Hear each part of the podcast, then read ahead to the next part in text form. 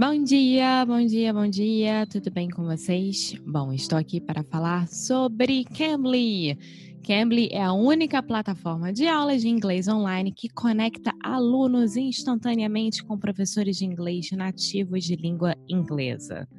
Sim, eu acabei de ler o que eles acabaram de anunciar no Instagram e eu achei perfeito isso. Então vamos lá, gente. Cambly é um lugar onde você pode fazer aulas particulares ao vivo por videochamada pelo seu smartphone ou pelo site cambly.com. Isso por 24 horas por dia. Então você tá lá com insônia, uma da manhã, não tem nada para fazer, tá sozinho em casa, quer falar com alguém, entra no Cambly. Você tá no horário de almoço, não tem nada para fazer, quer falar com alguém, entra no Cambly. E gente, é maravilhoso, porque você pode fazer aulas de acordo com tópicos. Então, se você for engenheiro e quer falar sobre engenharia, vai lá, bota como filtro. E se você é básico, quer falar sobre, sei lá, comecinho da gramática, bota lá no filtro também. E o melhor de tudo, o que eu acho sensacional é que todas as aulas ficam gravadas e você pode acessar tudo depois por e-mail, eles te mandam por e-mail. Então, eu acho que melhor do que isso não existe. Então, você que está focado em conversação e quer melhorar cada vez mais, vai no Cambly.com ou no aplicativo do Cambly no seu celular, coloca o nosso cupom Inglês Unicru e ganha uma aula de graça. Desse jeito, você vai se convencer e vai comprar mais aulas com eles, não é mesmo? Então é isso. Now, on with the show!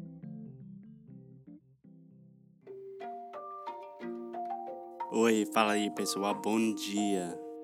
Você está escutando o Inglês do Inglês do Rádio. I am your host, Foster Hodge. This is your daily dose of English.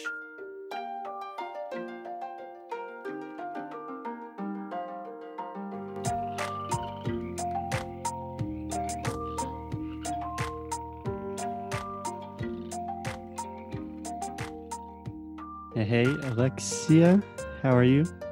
Hey, Foster. I am fine. It's really early for you, right? Uh, it is pretty early, but I have been up for hmm, six hours. And why is that? so, yesterday I just started a new dog sitting assignment. So, I have one big, beautiful Siberian Husky named Nanuk and a really fat cat named Gizmo. and yeah, I woke up at like 1.30 a.m. with a huge Siberian on top of me and couldn't fall back asleep. So I'm pretty tired today, which means you are going to lead us in this conversation.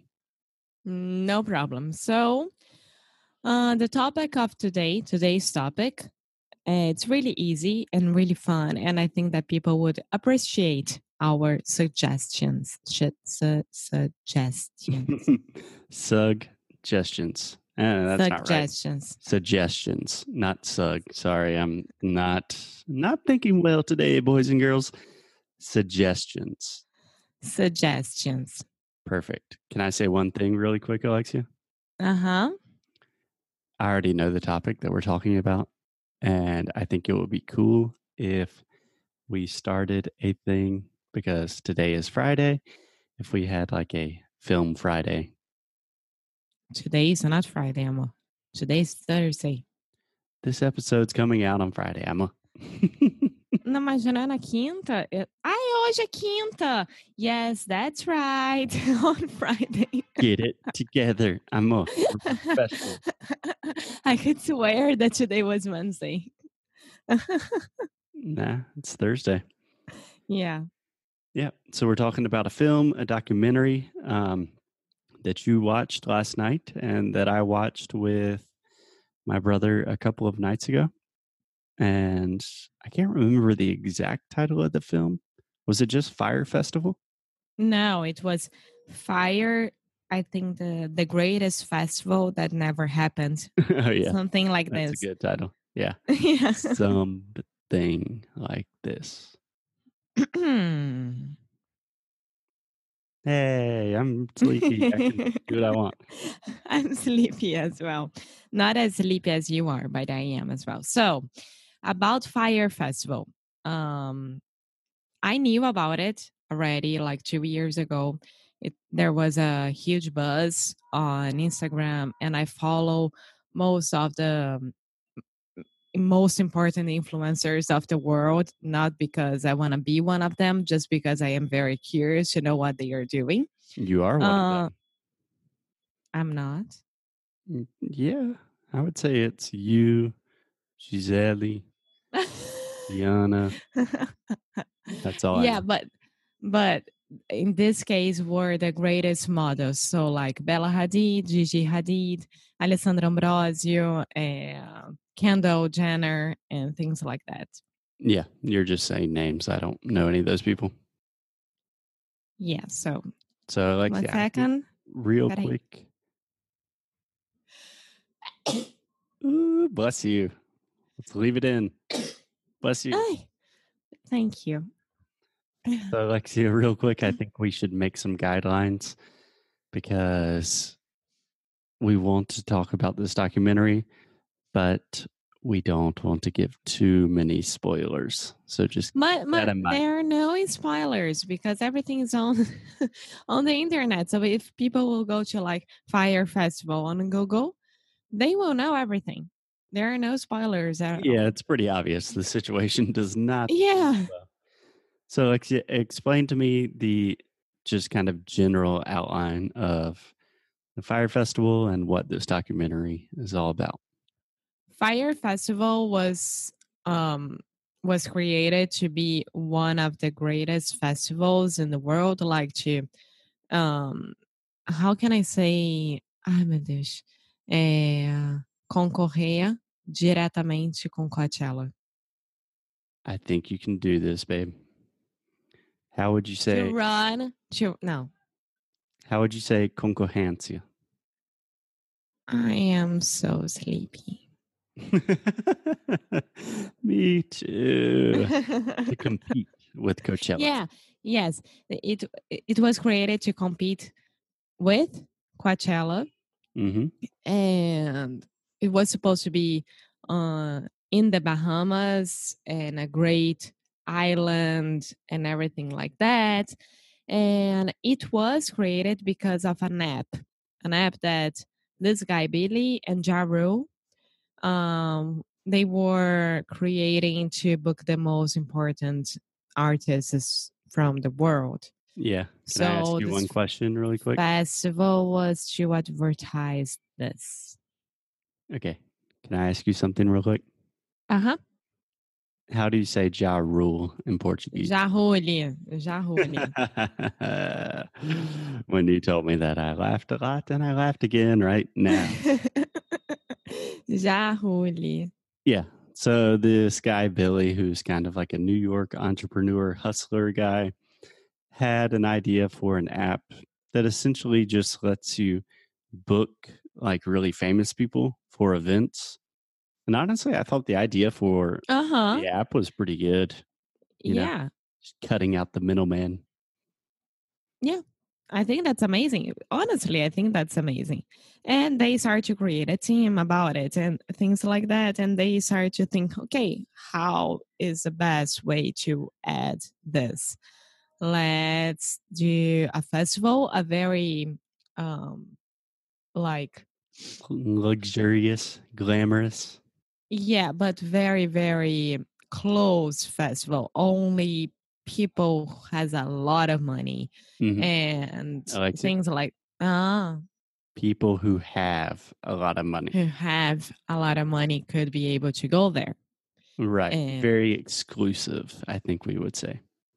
Yeah, very exclusive. So my dad, he didn't know anything about the Fyre festival. I knew already. I knew all the things that happened, not with all the details that the doc shows. Show. Yeah, Doc the doc show. shows. Yeah, the doc shows. And my dad was like nonstop looking at the TV and saying, this is horrible. Oh my God, they did this. This is not fair. Things like that. Yeah. I had like a vague memory of, I remembered hearing about it, but I did not remember any sp- mm, specific details. So I was pretty much the same way. I like this is horrible, but I was like, oh man, oh boy, this is not going to go well. yeah. So I think that you guys should watch it because, first of all, it was like two years ago that this happened. So it's super fresh. And Yeah. it's Two years uh, ago, not super fresh. it's super fresh, amor. It's not like Woodstock. Woodstock is definitely not super fresh. You are correct. Yeah. and and it's important to know like if people who are listening to us work with um, party productions or any kind of productions at all, it's important to know like Yeah. this kind of things. Yeah. Yeah. Yeah. So, pretty much the basic outline is they wanted to have this huge marketing campaign, which was a an extremely exclusive festival on an island, a private island. Um, Pablo Escobar Island. yeah, an island that used to be owned by Pablo Escobar. And more or less, they just put out this incredible marketing video with all of these beautiful models. And it was super expensive. And they sold out like almost immediately, which is crazy Uh-huh. for a festival. And everyone was talking about this like, oh my God, this is the new, the new big thing. Yeah, and the investors from Coachella they they wanted to pull out all their money from Coachella to put in this festival, so it was a really really big thing. Yeah.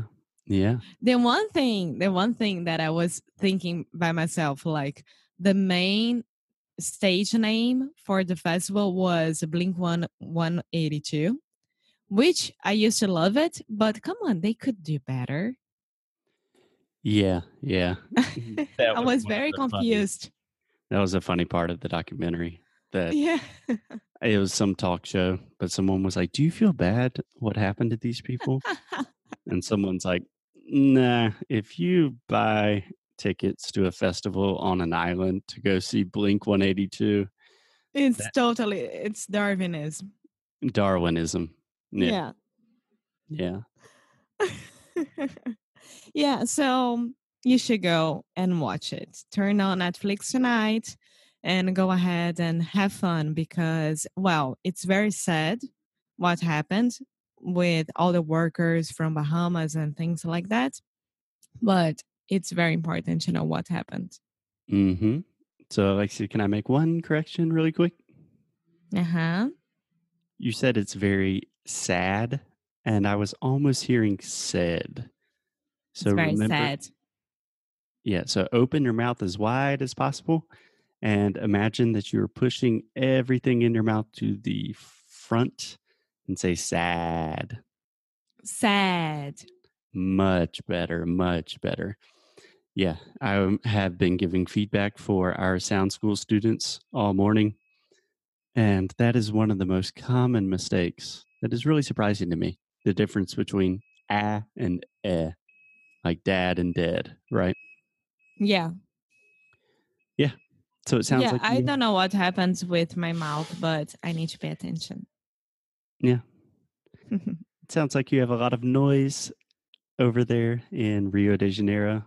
yeah. So maybe this is a good place to stop. But if you need plans this weekend and you want to see a lot of rich people who think they are going to the most exclusive music festival in the world, and that's not what happens at all. Yeah, I wanna ask one last question. okay. How do I, do you say 250 mil dólares? 200,000. No, no, two hundred. No, two hundred and fifty. No, Ah, 50, the- 250,000. não. Mas there is a way that you say ah 2.500. How do you say 2.500? 2,500. Uh huh. You could say 2,500 or you could say 2,500. That's it. 2,500. I get very confused with that every time. Yeah. yeah, we have a lot of options for numbers. Numbers are always difficult in foreign languages, and we should probably record an episode about that one day. Yes. Okay, Okay.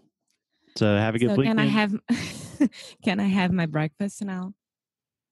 Sure, you are Thank you. liberated. Go eat your waffles. Thank you. Bye. Hey guys, thanks so much for listening to another episode of Inglês no Rádio. If you like what we do, if you want to support the show, here's what you can do. Leave a rating and review on Apple Podcasts or Android, wherever you listen to the podcast. It really helps other people discover the show. And you can sign up for our VIP newsletter. So each time we release new courses, early discounts for Sound School, new worksheets, special discounts, the people on our newsletter are the first to know. So if you are interested in the things we are doing, go to inglesnuecru.com and sign up. And as always, keep up the good fight and lose well. Até já.